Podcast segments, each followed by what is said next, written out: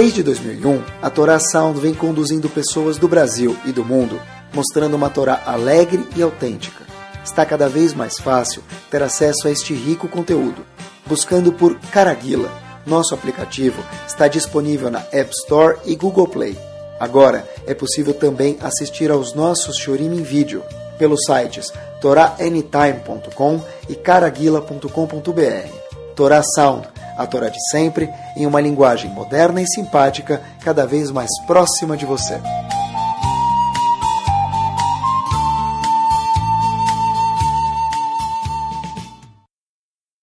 Muito boa noite para todo mundo. Bezat Hashem, vamos começar com o assunto de hoje. Antes disso, estava conversando com um menino recentemente e começaram a me contar tantas novidades da tecnologia. Tem um óculos que filma, escondido, que tem quantas coisas já.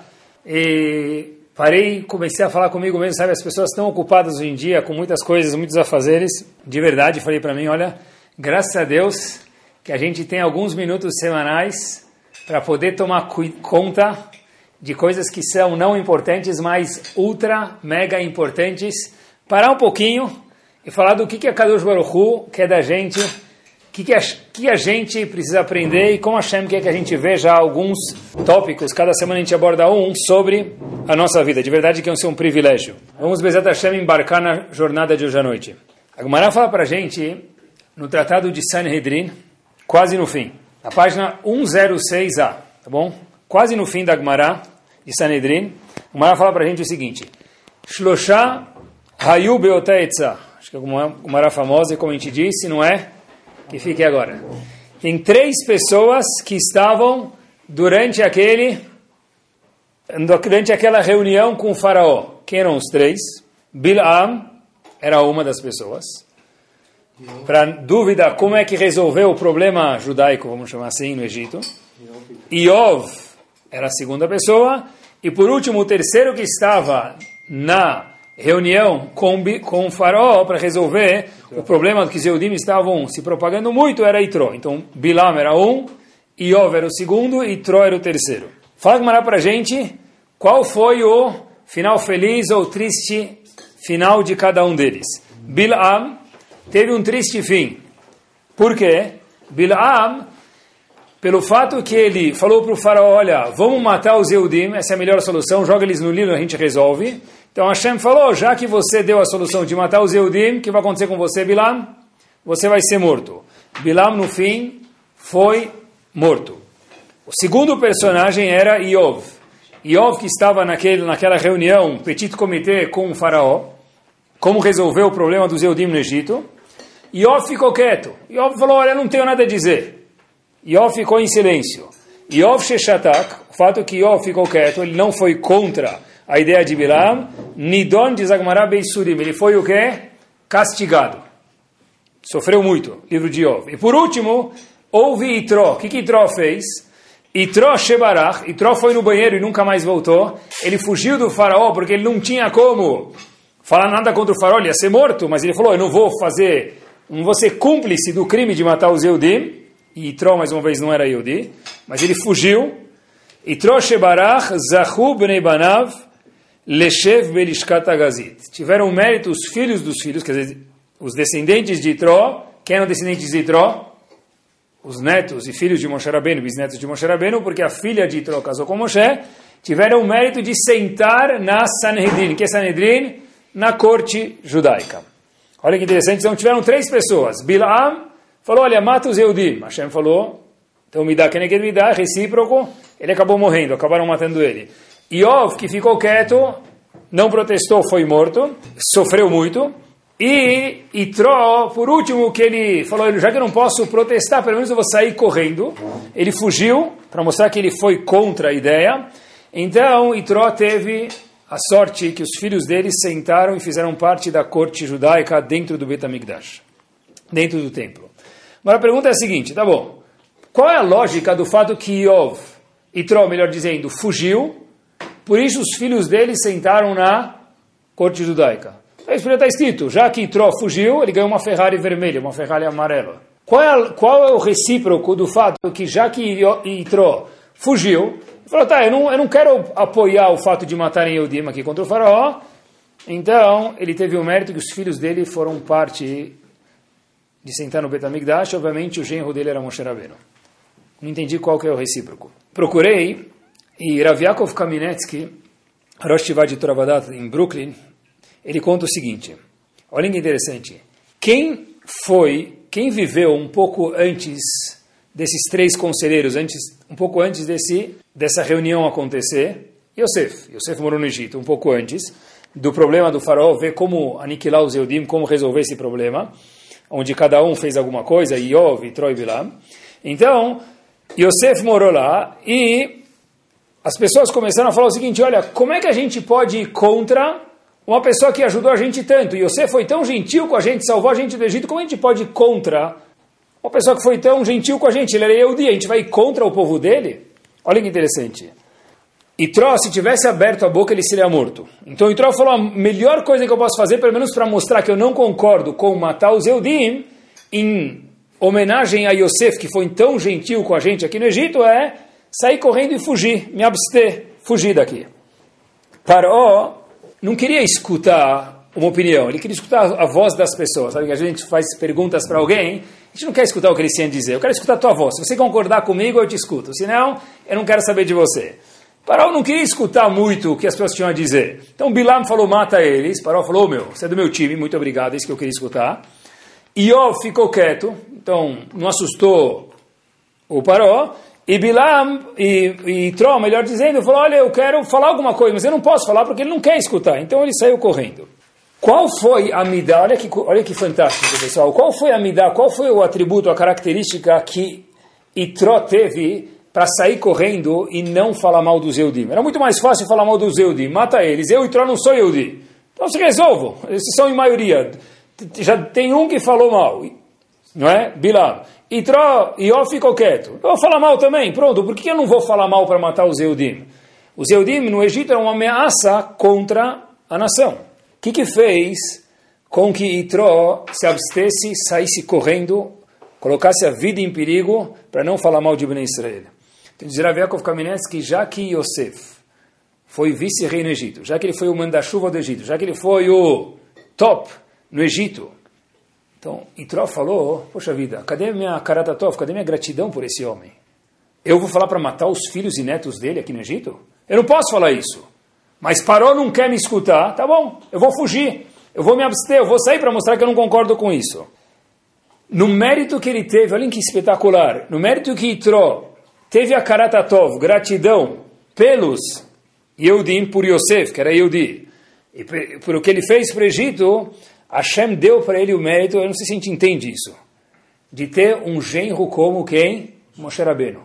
Pessoal, imagina o que estava escrito no cartão de visita de Itró que estava escrito Itró? Itró tinha, não sei, uma factoring, alguma coisa, não sei o que ele fazia, tá bom? Importava tecido, eu não sei o que Itró fazia. De repente Itró estava lá, ele tinha o cartão dele, referência, acreditado, FDIC insured? Claro que não. AAA? Muito mais que AAA. Aqui, boa tarde, quem fala? Aqui é escritório de Iov. O senhor quer falar com ele? Sim. Mas me dá algum histórico, algum report dele, escritório de Itró. Como assim, escritório de Itró? Meu amigo, ele é genro. Sabe quem é o genro dele? Moshe Rabbeinu. Não precisa falar mais nada. Não precisa de mais nada. Qual o mérito que ele teve de ser o Itró, o sogro de Moshe Rabbeinu? Itró não era Yehudi, mais uma vez. Qual o mérito ele teve de, no futuro, que a filha dele, Tzipor, tivesse casado com Moshe? O fato que ele saiu correndo nessa reunião de, do faraó. Qual atributo tem para ele sair correndo e colocar a vida em risco para não apoiar o faraó para matar os Yehudim? A cara do Tov, gratidão.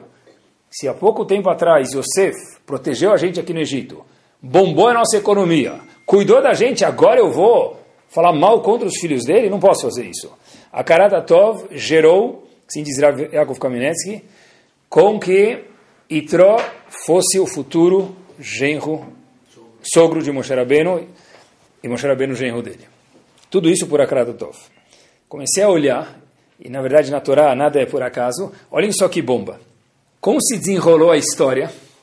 Como, qual foi o Shidur, o Basra, de Moshe Rabbeinu com Tzipora, filha de Itró? O que aconteceu? Todas as histórias antes aconteciam no poço, tá bom?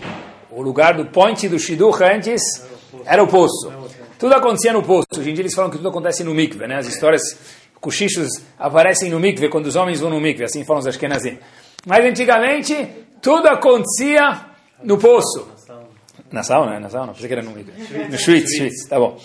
É no Schwitz, Ashkenazim é no Schwitz. Antigamente tudo era no poço. As histórias na Torá, todo mundo casava dentro do poço, fora do poço. Né? Caiu na chuva, caiu no poço para se molhar. Tzipora, olha a história de Moshe Rabbeinu como ele casou. Tzipora foi com o gado do pai dela para dar água para beber para os animais, o rebanho do pai dela. Bem, ela todo dia voltava às 4, 5 da tarde. Ela chega em casa um dia, meio-dia e 15. Então Itró, pai de Tzipora, fala para ela, Shubakir, o que aconteceu? Né? O que aconteceu? Ela falou, não, tem um homem que salvou a gente, ele ajudou a gente a dar água para o poço, para os animais, esse homem era Moshe Rabbeinu. Então, a gente acabou terminando o expediente mais cedo, a gente resolveu a parada mais cedo, terminou o serviço mais cedo. Qual foi a reação? Olhem que bomba! Qual foi a reação do pai de Tzipora, Itró, futuro sogro de Moshe Rabbeinu? Traz ele para... Traz ele em casa, para comer com a gente.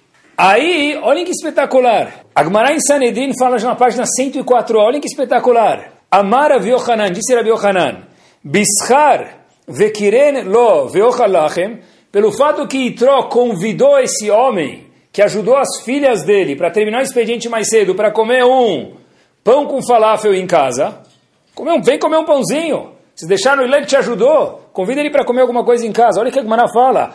Zahubanav veashvu belishkatagazit. Por esse mérito, os filhos de Itró, e netos e bisnetos, foram quem?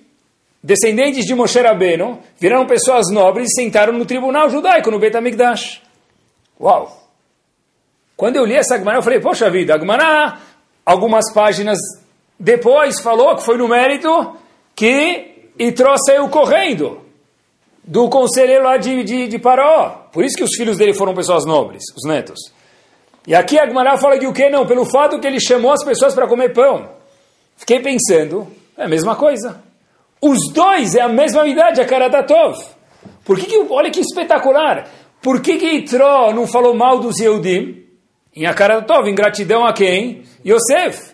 Por que que Itró chamou as pessoas, Moshe Rabbeinu, para comer pão na casa dele? Ele falou, poxa vida, se ele ajudou minha filha a terminar o expediente mais cedo, o mínimo que eu posso fazer para retribuir é convidar ele para fazer uma boca livre em casa.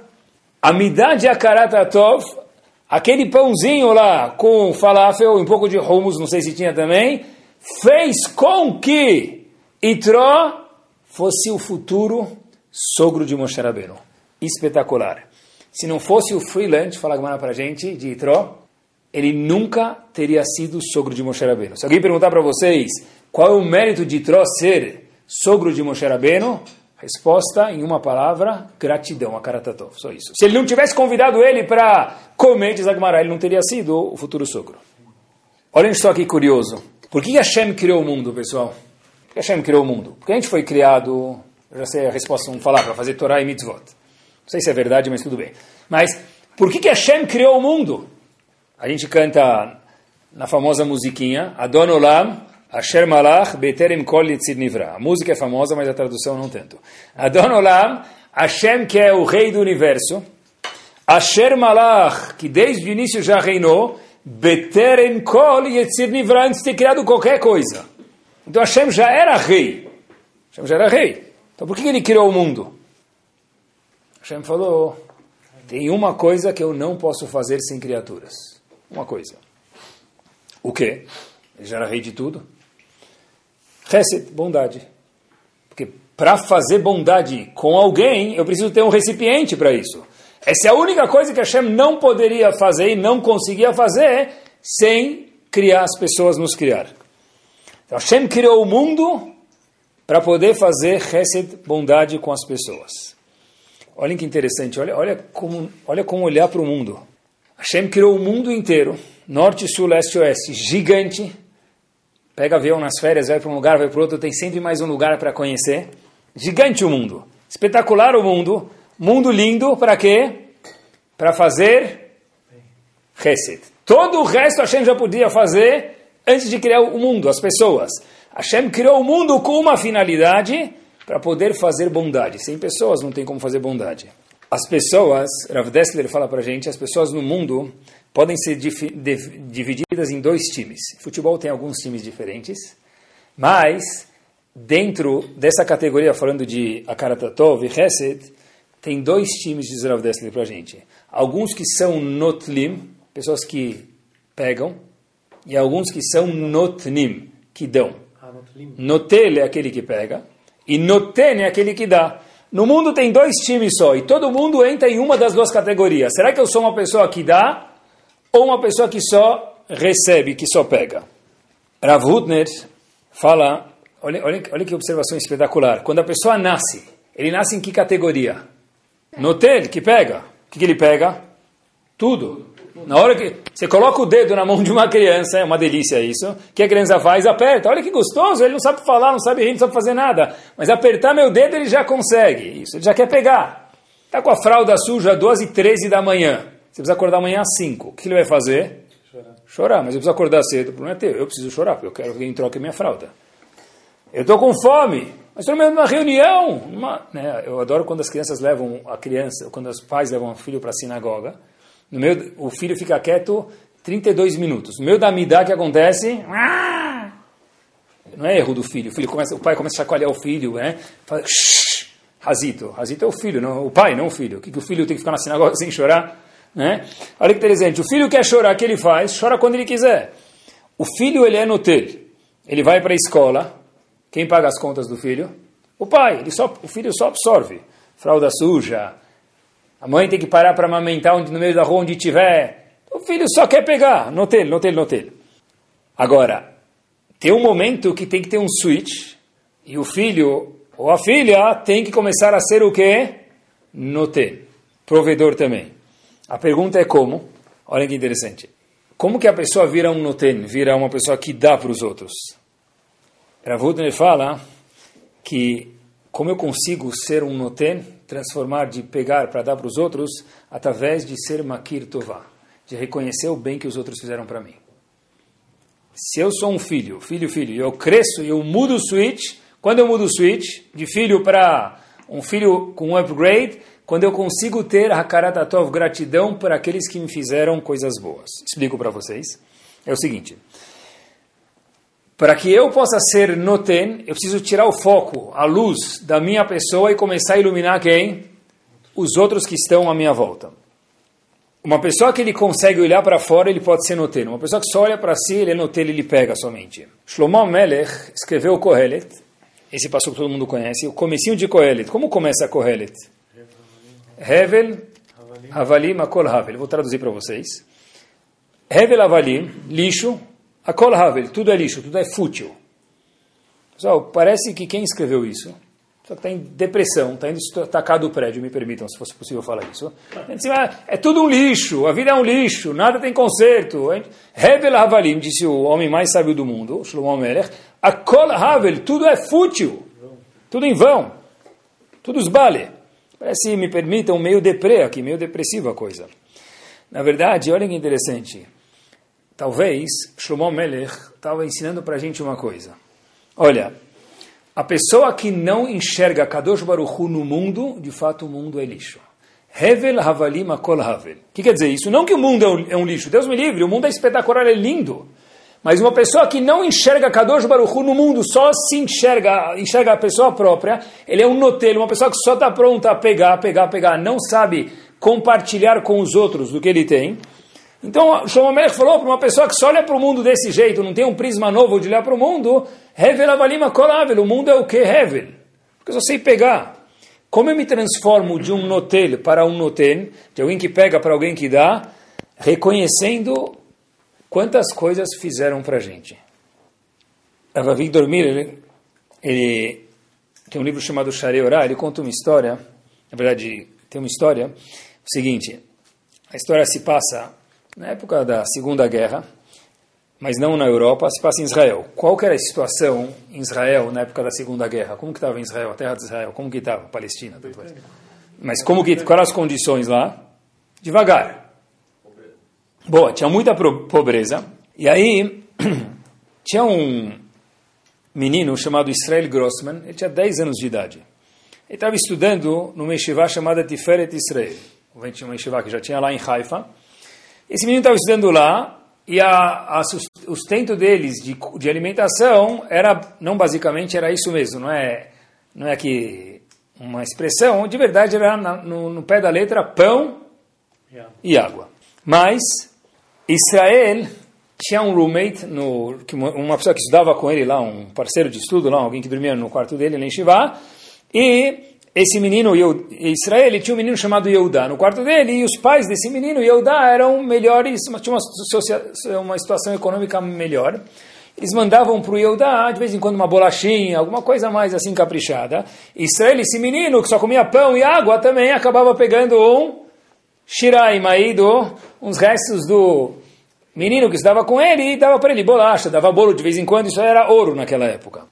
E de repente, esse menino começou a comer melhor, quem come melhor pode estudar melhor e pode crescer melhor na vida, especialmente naquela situação difícil. No fim do ano, Yehuda, que era o menino que sempre recebia os bolos, etc e tal, foi embora daquela estivá, foi para outra estivá, e Israel voltou de novo a pão com sal, passou a fome.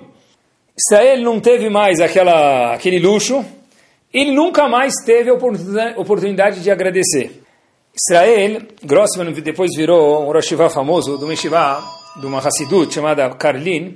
Esse Rav Israel Grossman, ele conta que uma vez ele estava rezando no Beta Knesset dele, ele sempre pedia para Hashem como eu posso agradecer aquele ano farto que eu tive na Yeshiva do meu amigo Yehuda, que me deu tanto de comer. Era uma coisa, um luxo muito grande naquela época. Pessoal, olhem a vontade de ser noten, vontade de ter a cara tatov, de gratidão. Passados 70 anos, estava rezando na sinagoga dele e ele vê uma aparência, um semblante familiar. Rav Israel Grossman pergunta para aquele outro senhor de idade, 70 anos depois, os dois já tinham 80 anos de idade, você estudou em Haifa 70 anos atrás? Ele falou, sim. Ele falou, Poxa vida, eu estou te procurando faz 70 anos, meu amigo. E Eudá, que era o parceiro de estudo dele, falou para ele, mas o que, que eu te fiz? Ele falou, como assim que você me fez? Você me ajudou um ano a estudar a Torá como um rei. Eu estava te procurando durante 70 anos, fiz lá para Hashem para poder te encontrar e agora, Hazako Baruch, Hakadosh Baruch, eu tive o mérito de poder te agradecer pelo ano espetacular que eu tive há 70 anos atrás. Como se transforma um notel num noten? Através de todo mundo passa por situações que a gente deve para as outras pessoas, através de agradecer, estar ciente do que fizeram pela gente. Inclusive, Olhem que espetacular. É, uma, é uma, um pedaço prático para a gente aprender. A Gemara fala né, no Tratado de Babacama, na página 16, há o seguinte. Umas palavras um pouco fortes, mas a Gemara fala isso. Sabe que na Hazará da Amidah tem um trecho, aquele Modim, chamado Modim de Rabanan. Já viram? Por que chama Modim de Rabanan, curiosidade? Tem Modim de Orai, tem Modim de Rabanan? Só tem um Modim. Modim é todo, toda a tefilá é de Rabanan. A Gemara fala em Sotá, por quê? Porque esse modim foi composto por muitos rachamim diferentes. Então, modim de Rabanan não é quer dizer que ele é rabínico. Foram alguns rabinos que instituíram esse trecho pequeno do modim. Por isso é chamado modim de Rabanan. Não que o outro modim, que se fala na reza, em voz baixa, seja da Torá. Mas voltemos. Olha o que está escrito sobre esse modim. Shidrosh Adam, diz Agmarim Babakama, Leachar Zain Shanim, a espinha dorsal do ser humano, depois de sete anos de falecimento dele, ele ou ela, nascer na Hash, vira uma cobra. E a Gumara logo diz, espera um minuto, esqueci de te contar uma coisa. Se a pessoa está na reza, ele não levanta, não faz um hazakobaruch assim, ele não levanta na hora do modim e se prosta um pouquinho, quando está na Hazara e tem o modim, a Gumara fala que depois de sete anos do falecimento, depois de 120 anos bem vividos da pessoa, ele vira uma cobra. Uau! Porque ele não, não se prostou no Modim. Olha que interessante. Estava em Rosh Hashanah esse ano aqui em São Paulo. Eu não, sabia, não entendi porquê, hoje eu entendo porquê. Um aluno falou para mim, Rabino, vou te contar uma coisa. Eu não sei porque ele me contou isso, um ex-aluno de Shivá, me viu em Rosh Hashanah, no, no Minyan, falou, olha, você sabe que eu fui rezar com o Rav Chaim Kanievski, ele já está muito de idade. Então, eu não sei se te interessa saber, mas tem uma parte da Tfilah que ele se cuida de ficar de pé no Modim. Na hora da Hazara, quando tem Modim, ele se esforça muito para poder ficar de pé e falar o texto do Modim. Por quê? Óbvio que ele sabe essa Gemara e todas as outras melhor do que a gente sabe o nosso nome. Então, está escrito que a pessoa que não fica de pé no Modim, que quer dizer Modim? Thank you very much, para Hashem. Aí, o, o, a espinha dorsal da pessoa vira, Deus me livre, um nachash, uma cobra. Olha quanto importante é ser Makir Tová agradecer, Hashem também, e quanto é grave o contrário. Uma curiosidade, tem um comentarista chamado Abu Darham, ele fala para a gente, olha que espetacular, toda a Amidah inteira tem uma pessoa chamada Hazan. Os Ashkenazim como chamam Hazan? Shaliach Tzibur. Quer dizer Shaliach Tzibur? Ele é o representante do, do povo. Ele é o nosso porta-voz. Ele é o chefe do sindicato. Então por que que toda a Hazará ele fala Tfilah e a gente responde Baruch Baruch Shemoy Amém? Porque na hora do Modim a gente também precisa falar Modim. Escuta o Modim dele e fala Amém. A Midah inteira a gente não fala nada, só Amém. Por que, que no Modim a gente tem que falar o Modim junto com o Hazan? Diz o Abudar, é algo espetacular. Ele fala o seguinte: ele fala, olha, tudo você pode fazer através de um shaliach, através de um emissário. No caso, o Hazan. Menos uma coisa. Para agradecer, não dá para mandar WhatsApp, tem que ser ao vivo. Liga! Fala ao vivo! Se pudesse, não, pelo menos liga, escuta, deixa ele escutar a tua voz ao vivo. Diz o Abudaram, Modim quer dizer, a Kadosh Baruch eu te agradeço por tudo que você me deu. Isso não dá para você escutar o Hazan falar Hazaku Baruch Amém, Baruch Baruch Shemu Amém. Isso é a obrigação da pessoa falar Modim junto com o Hazan. Olha que espetacular. Olha quanto grande é a midade a Karatatov de gratidão, que por isso Moshe Rabbeinu virou genro de Itró, ou melhor ainda, Itró teve o mérito de ser o sogro de Moshe Rabbeinu. Eu vi uma história, minha filha me contou essa história, e foi essa história que me cutucou a falar esse shiur. Minha filha me contou uma história, história verídica, eu fui averiguar. A história aconteceu Motzae Rosh Hashanah em Bnei Brak. Já ouviram falar de Bnei Brak? Já ouviram falar de Motzae Rosh Hashanah? Tenta compactar os dois numa mesma história. Terminar a Hashanah, e em Israel muitas pessoas não têm carro, não é tão comum ter carro como no Brasil. Eu fui passar Rosh Hashanah com minha família em Bnei Brak. Como é que eu volto para Jerusalém? Fica no bus stop, na parada de ônibus, e espera o ônibus chegar. E aí você tem a sorte para ser um dos primeiros, não você vai pegar o segundo, o terceiro ônibus, e conforme for, vai chegar mais tarde em casa com os filhos, um vai estar tá chorando, outro vai estar tá com a fralda suja, né? graças a Deus. Alguns filhos carregando, um no colo, um atrás do colo, em cima do colo, uns puxando a saia, outro puxando a calça do pai, daí por diante. Então agora que vocês conseguem imaginar um pouquinho o cenário Motzei Rosh Hashanah, fim de Rosh Hashanah, depois de dois dias intensos de Rosh Hashanah em Israel também, Bnei Brak, querendo voltar para casa. Pessoal esperando o ônibus Eged 402 para voltar de Bnei Brak para Jerusalém. E o ônibus não aparece, e o ônibus não aparece, e o ônibus não continua aparecendo. Aí você já vê lá a gente tirando a marmita, fazendo seu Dat Hamishid já fazendo mais uma refeição, o outro com fome, o outro com sede, o outro servindo falável para um, pegando água do outro, e já vem o outro vendendo picolé lá no meio. Uma e meia da manhã, o ônibus não chega. E começa a amontoar cada vez mais gente no ponto de ônibus. De repente eles começam a olhar, olhar, olhar, e aí o que acontece? Nada, o ônibus ainda não chega. As crianças começaram a ficar desesperadas, e os pais mais desesperados que as crianças. De repente, eles olham que Matzmiach Keren Yeshua. Quem chega? Um farol vindo lá de longe, uma e meia da manhã, duas e meia da manhã, só pode ser o ônibus. Eles veem o ônibus, eles veem um ônibus, mas alegria de pobre dura pouco. Estava escrito em cima do ônibus, linha 318 Rehovot. Em vez de ser o 402 que vai para o Shalim, é o 318 que vai para Rehovot. Então, entre isso e nada, é melhor não ter nada, porque a gente não quer ir para Rehovot, a gente quer ir para o Shalim. Então o indivíduo buzina lá, Rehovot, Rehovot, aí os caras falam Rehovot, não, a gente quer ir para Yerushalayim, motorista. Tenta imaginar o clima em Israel, né? toda aquela tensão aquela deliciosa, calma, aquela calma. Aquela calma. Aquela calma. Depois de ficar algumas horas, Roshaná, todo mundo querendo tomar banho, indo para casa com as crianças, aí o motorista fala, desculpa, eu não posso, eu preciso ir para Rehovot, se alguém quiser subir, por favor. Aí, aí tinha um pessoal que era um pouco mais delicado, tinha o dom da fala, Finés falou, mas motorista, por favor, a gente está aqui, Rosh Hashanah, as crianças, olha, senhor olha a cena aqui, por favor, tenha compaixão da gente, a série Temetchuvah, Kel Rahum Vehanu, Nerehapaim, Verav Hesed Vemed, leva a gente, por favor, para Yerushalayim. Aí ele falou, tá bom, tá bom, Vocês estão aí tanto tempo, de verdade, eu, eu vou levar vocês. Levou, mudou o curso dele, em vez de Rehovot, foi para Yerushalayim. Pessoal, olha que espetacular. Ele chega em Yerushalayim e começa a deixar as pessoas nos pontos, até o ponto final. Quem contou isso foi um dos passageiros que estava chegando no fim, que precisava ir para casa. Ele chega e fala para o motorista, desculpa perguntar para o senhor, mas o senhor foi muito gentil com a gente, a gente merece muitos, o senhor merece muitos agradecimentos, a cara está top demais. Mas eu tenho uma pergunta para te fazer. Ele falou, qual? Ele falou, a pergunta é a seguinte, meu querido. Está escrito aí ônibus que vai para Rehovot. Você deve estar em Rehovot. Tem câmera no ônibus. Você não vai chegar em Rehovot. Se amanhã vai ser demitido, o que, que você ganhou com isso? Nada. Um monte de Hazak Baruch. Amanhã você vai perder seu emprego. O que, que fez você a mudar o curso do 402 para o 318? Você era, ia para Rehovot. O que, que se fez você mudar a gente para Yerushalayim? Você vai perder o emprego amanhã. Só falou isso depois chegou em Yerushalayim, né, o passageiro. Aí o motorista falou o seguinte, olha, na verdade, o ônibus 402, que ia para Yerushalayim, o motorista não chegou, não chegou, não chegou. A gente não sabe o que aconteceu com ele. O motorista precisa olhar vocês, não estava chegando. Teve um problema. E aí perguntaram para a gente da empresa quem pode levar esses passageiros para Yerushalayim. Tem gente esperando no ponto, provavelmente. Ninguém aceitou. Por quê?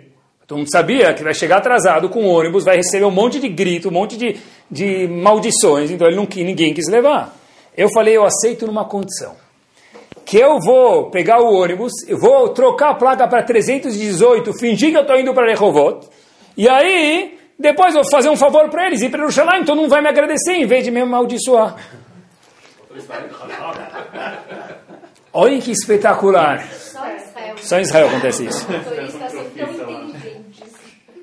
Eles conhecem tão bem os passageiros. Pessoal, eu aprendi daqui uma lição para a minha vida.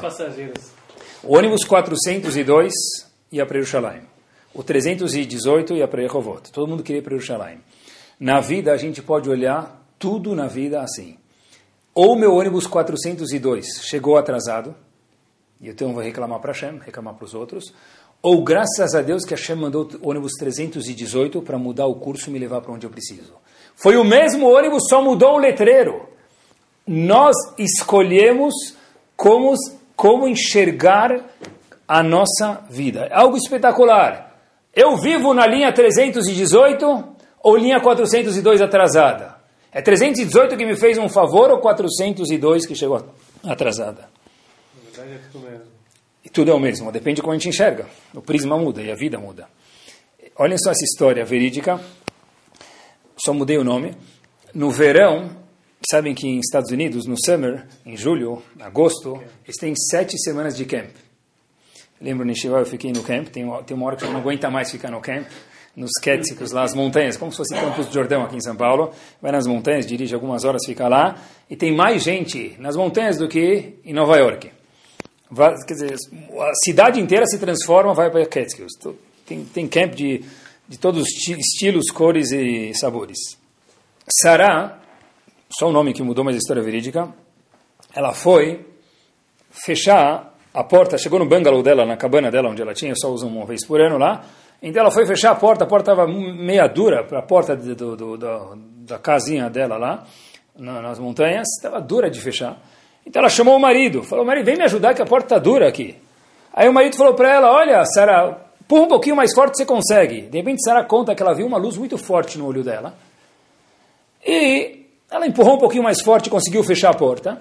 Ela não contou nada da luz que ela viu no olho dela para não alarmar o marido. Foi dormir. Oh, cada dia é um moderno diferente, eu vou acordar amanhã bem, não tem problema. No dia seguinte ela acorda, ela vê um filete preto num dos olhos. Então, ela ficou com medo, falou para o marido, o marido leva ela para o hospital lá nas montanhas. E o médico examina ela fala para Sara, Sara, você comeu alguma coisa hoje de manhã? Falou, puxa, estou tão preocupada que eu não comi. O médico falou para ela, você é uma mulher de sorte. Você tem que fazer uma operação de emergência e não pode comer, então vamos aproveitar que você está de jejum para fazer a operação. Direto para a sala de cirurgia, a sua retina descolou e precisa fazer essa cirurgia. Ela fez a cirurgia, o médico deu um, umas cautelas para ela, e ela precisava de, depois de duas semanas, vir fazer um check-up no olho. Ela vai depois de nesse período e ela conta que durante essa recuperação ela perdeu um pouquinho o, o, o senso de distância e espaço das coisas, porque o olho dela estava se recuperando. E o que acontece? Ela estava indo no caminho do, do médico, na segunda semana do check-up, para ver o médico. Ela foi fechar a porta do carro, já que ela estava um pouquinho do senso de distância afetado. A porta do, do carro bateu naquele olho dela e fez um buraco na mácula dela, fala mácula em português, né? No, do olho. E no centro da retina fez um furinho. Como que eles curam isso? Eles colocam uma bolha de gás atrás do olho, fazem uma pressão, empurra essa mácula, e aí com isso depois a pessoa, reforma se cura. Mas tem um detalhe para isso acontecer, que para a pressão ser feita no olho e o olho se curar, precisa ficar quatro semanas de cabeça para baixo. Upside down. Por quê? Porque aí esse gás faz uma pressão no olho e aí força com que o olho cure. Então, Sarah conta que ela teve que ficar quatro semanas com queixo no peito. Comer sopa de ponta cabeça, dormir de ponta cabeça, naquelas, como se fosse cadeira de massagem. A vida dela ficou quatro semanas, parecia uma eternidade. Ela se perguntou num dos dias, o que, que a Kadosh Baruch Hu quer de mim? Por que aconteceu isso comigo? É triste. Ela conta que ela estava escutando Jewish Root Radio o rádio judaico que tem nos Catskills, que funciona especialmente, não sei se funciona fora das férias, mas nas férias funciona. Estava escutando, ela falou: Olha, eu escutei exatamente o que eu precisava, foi Hashem falando comigo. E o radialista falou o seguinte: Você precisa de uma Yeshua, de uma salvação? Você precisa de alguma cura? Ela falou: É nós, é para mim. Ela escutou, apesar de ponta cabeça, o ouvido está funcionando. Se você faça uma lista de 100 agradecimentos por dia para Kadosh Baruch Hu. 100 agradecimentos por dia. Sarah falou, puxa vida, é para mim mesmo. Estou de ponta cabeça, eu tenho tempo do mundo para fazer isso. Ela começou a escrever. Ela falou que ela chegou a 50 agradecimentos. Falou, puxa vida, mas não pode ser. 100 agradecimentos eu devo ter. Começou a pensar no genro que ela tem, na filha que ela tem, nos filhos que passaram de ano, no marido que tem emprego, nas outras funções que ela tem, como ela era antes, Bezat Hashem, como ela vai ser daqui a quatro semanas. Ela conta, pessoal, que ela chegou nos 100 agradecimentos. Quando eu vi isso, eu fui fazer um exame de rotina recentemente. Obviamente que eu não posso sair de nenhum lugar com nada para o senhor, com alguma coisa para o senhor. E eu vi, depois eu procurei um questionário de antes. Já viram um questionário de antes de fazer algum exame? Você tem algum tipo de alergia? Qual? Tem alergia a alimentos? Quais? Apresenta asma brônquia? Foi operado alguma vez? É diabético? É cardíaco? Está grávido? é casado, tem filhos. Não, né? Tem doença renal grave, possui problemas de tiroide, possui bócio, nem sei o que é bócio. Eu falei, espero que não, deve ser que é bom, né? deve estar tá tudo não, então a gente coloca não também. Olha que interessante, para colocar num exame, meus queridos, de saúde, de rotina, Bezat Hashem, que só seja de rotina, não, não, não, depois do quinto, sexto, sétimo, colocar cada um não, Cada um não desse já é mais um Hazak Baruch Merci beaucoup, thank you very much, Modim Anachlulach Kadosh Baruch Hu. São sem agradecimentos. Ela conta, Sarah, voltando para a história, eu passei dos 100 agradecimentos. A Karatatov. Outro dia eu machuquei o pé, faz já um tempo, estava com muita dor, fui no meio da noite, eu falei para minha esposa, não aguento mais. Ela falou, então vai para o ponto-socorro. Falei, obrigado. Fui para o ponto-socorro, tomei uma injeção, não ajudou, tomei mais uma, estava com muita dor. Falou, é só uma bursite. Eu pensei que eu estava dando a luz, de verdade. O pessoal não sabia se era gêmeos ou trigêmeos. Eu não conseguia me mexer. Falei, vai nascer. Vai ser hoje que o homem vai dar a luz. E vai ser eu. Depois de dois dias, o médico falou, olha, já foi e tal. Falou, agora você precisa fazer fisioterapia. Bom, eu adoro correr, eu adoro fazer ginástica. Eu falei para o médico, mas eu posso correr, né? Ele falou, sim, depois você terminar as sessões, se estiver tudo bem, sim. Então, eu fui na sessão de fisioterapia, uma, duas. Eu falei para a moça que fez fisioterapia para mim, falei, olha, Posso correr pelo menos na descida? Na reta e na descida eu não vou mais na subida. Eu, eu preciso correr, eu, faz parte de mim fazer ginástica. Ela falou assim para mim: olha, na descida? Na descida é onde que precisa de mais músculos para correr. De um monte de músculos que na subida você não usa, na descida é claro que você não precisa correr. E eu falei, e na subida? Ela falou, também não. E na reta também não, então eu tive que esperar melhorar para correr. Pessoal, cada vez que eu passava e via alguém correndo, eu ficava com ciúmes. Eu falei, uau, por que não eu? Eu adoro correr, por que eu não posso correr? Foi o meu Yetzerará. Não se preocupem que não é contagioso, tá? Foi o meu Yetzerará. Eu falei uau. Pessoal, eu falei uau. Quanto eu preciso agradecer. Cada vez que eu vou na descida, agora eu olho para o meu pé e falo, quanta coisa tem que acontecer para o meu, meu pé me segurar meu corpo para poder correr. Isso é mais uma vez Modim Anachlulach. You very much. Akadosh Baruch Modim Anachlulach. Akarat Tov, agradecer a Hashem. Depende como a gente enxerga o mundo. Depende como a gente enxerga tudo. Que linha de ônibus a gente está pegando? Aquele que fez um favor para a gente ou aquele que chegou atrasado? No exemplo anteriormente citado. Olha que espetacular. A Hirsch fala para a gente que a coisa, a gente sabe, né, que uma das coisas que o homem mais quer no mundo é ficar feliz. Como falar estar em estado de felicidade em hebraico? Be, simcha. simcha. Rav Hirsch fala que a palavra besimcha é composta das mesmas letras da palavra machshava, pensamento. Por quê? Porque o estado de felicidade depende da machshavá do pensamento da pessoa. Eu escolho em que linha de ônibus que eu quero estar. Para que a pessoa tenha simcha, tem que tirar aqueles ônibus atrasados da nossa vida. Tá bom, chegou atrasado, chegou atrasado, tudo bem. Quanta, quantas coisas eu já agradeci para poder reclamar da outra, pessoal? Na Brachá de Modim, que a gente faz na Midah todos os dias, todos os dias, Shaharit, Minchar, Vit, Shabbat, Yom Tov, qualquer vez tem Modim na Midah. No fim da Midah a gente fala Modim Anachnulach, tem um bônus. Como que faz para uma Midah, qual é o mínimo requisito de intenção, que, intenção quer dizer kavaná, que essa pessoa saiba, saiba a tradução, não é balançar na reza, que eu preciso para minha Midah ser válida, que está escrito no Shulchan Aruch, eu preciso pelo menos, não que tem que ser assim, mas o mínimo é, até Baruch Hashem Magen Avraham, eu preciso saber a tradução. Não precisa balançar, mas saber a tradução do que eu estou falando. E é difícil demais que minha cabeça ande junto com minha boca. A, pelo menos até Baruch Hashem Magen Avraham. Do começo da Midah até Magen Avraham. Tem uma pérola aqui. Se a pessoa não teve Kavaná, a Midah dele valeu ou não valeu? Felizmente não valeu. Está escrito no Shulchan que não valeu. Mas tem uma pérola aqui que se uma pessoa faz Kavaná, pensa e se esforça na tradução, uma vez que ele sabe a tradução, se esforçar de, da boca dele andar junto com o cérebro na Brachá de Modim, de acordo com alguns comentaristas, isso é um band-aid para que a midá dele volte a valer. Nenhuma outra brachá está escrito isso. Na brachá de Modim, se eu falar Modim Anachnulach, até Baruch Hashem, Atov Shimcha Ulchanayin Leodot, que é a brachá de Modim, se eu perdi a Kavaná, no começo da midá, de novo, desde Hashem Sevadidistach até Magen Avram, que é o primeiro requisito, eu não fiz Kavaná, minha midá não vale, como eu posso passar um band-aid nessa situação, de acordo com alguns comentaristas? Faz kavaná na brachá de Modim. Por quê? Porque Modim representa a cara da tua gratidão, Hashem. O que, que, se escuta hoje nos divãs dos psicólogos?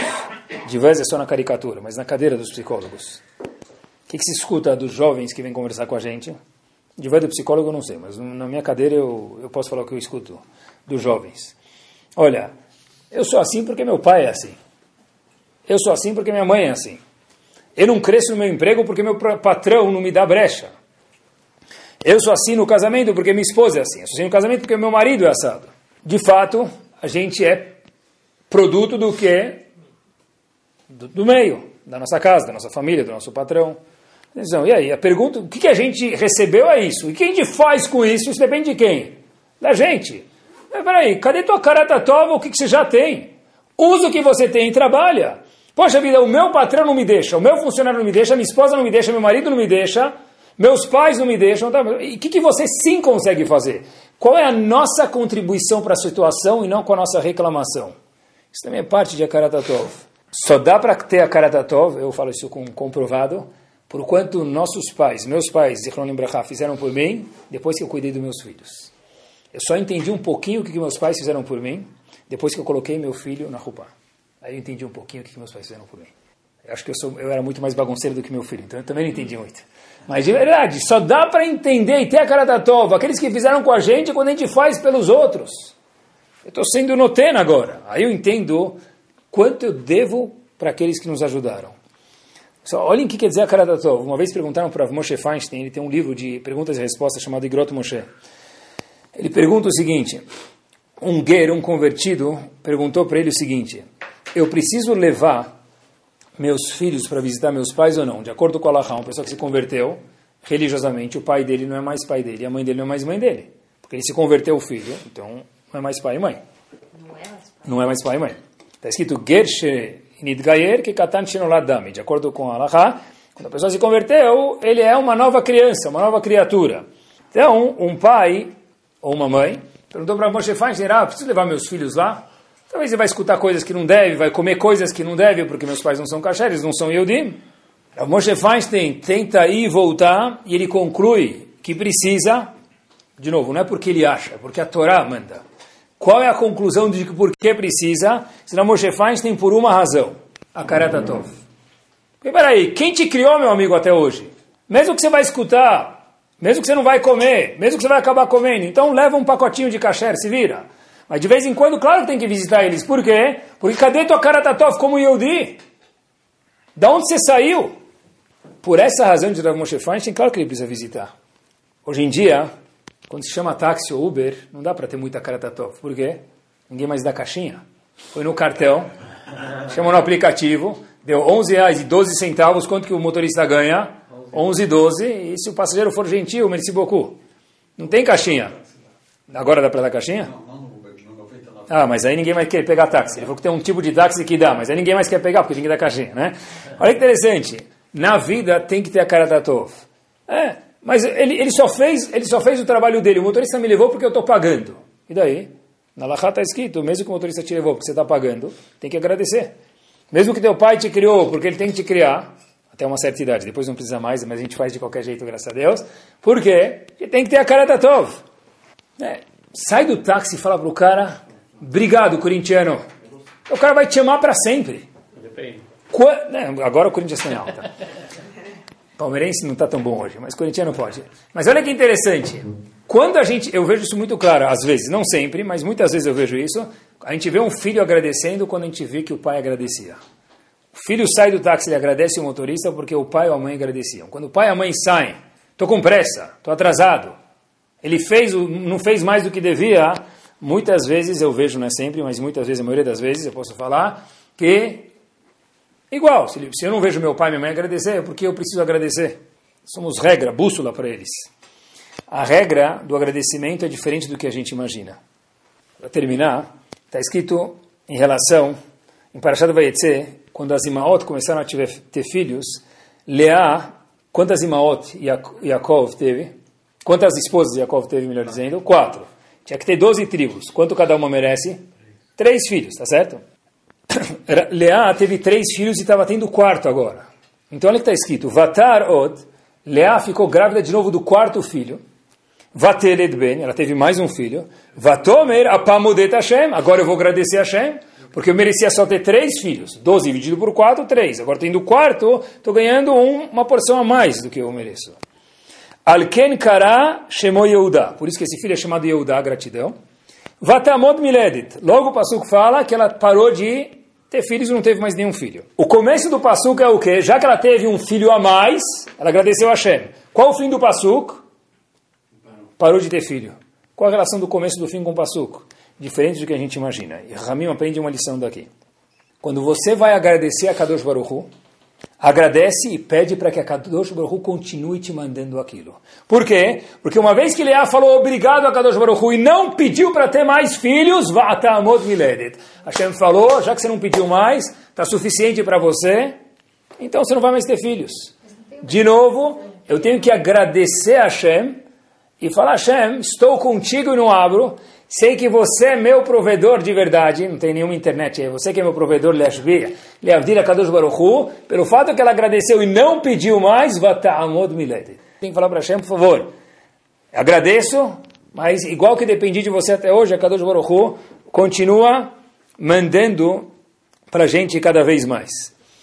E olhem que interessante, que faz alguém tomar o leite na fazenda, pessoal. O cara quer tomar leite, ele está na fazenda, como que ele toma leite? No mercado ele vai lá, abre a geladeira, pega em casa. Mas como que toma leite na fazenda? Tira da vaca. Se a pessoa quiser tirar leite da vaca de pé, com o terno dele, Armani dele novo, vai conseguir? Não. Se, se botar, boa, colocar a vaca em cima do caminhão, mas não é muito prático isso. Como que tira leite da vaca? Quer tirar leite da vaca? Agacha no chão, pega o banquinho baixo, senta lá e tira leite da vaca. Escutei uma vez essa expressão, e quando se diz respeito ao agradecimento, é o seguinte: Se a pessoa precisa de agradecer, pedir alguma coisa para alguém, não tem jeito. Tem que sentar no banquinho, abaixar e tirar leite da vaca, pedir. Falar com a pessoa. Precisa de um favor no emprego, no trabalho, na vida, uma dica, um conselho. Tem outro jeito. Ah, não sei se é bonito, se é feio. Existe algo que a pessoa, para que a pessoa possa pedir um favor para uma outra pessoa, a pessoa precisa ser anav. O que quer dizer anav? Humilde. O que quer dizer anav? Se eu quero tirar leite da vaca, eu preciso me agachar. Tá bom, tem uma coisa que eu não tenho, que você pode me dar um conselho, uma ideia, alguma coisa. Eu quero pedir para você. Isso requer anavá, humildade da pessoa.